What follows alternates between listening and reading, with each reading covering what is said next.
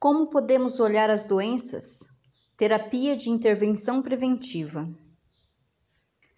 A principal ideia no campo da saúde em constelações sistêmicas é que forças inconscientes negativas passam de uma geração a outra. Se não desvincularmos nosso amor infantil, olhando e honrando nosso sistema e suas dores como adultos, podemos estar fadados a repetir o acontecimento num ciclo de dor que não cessa. Mas, ao decidirmos olhar para a questão, honrando e respeitando o destino dos nossos antepassados, o que se observa é o enfraquecimento ou até a diluição total da dinâmica nas gerações posteriores.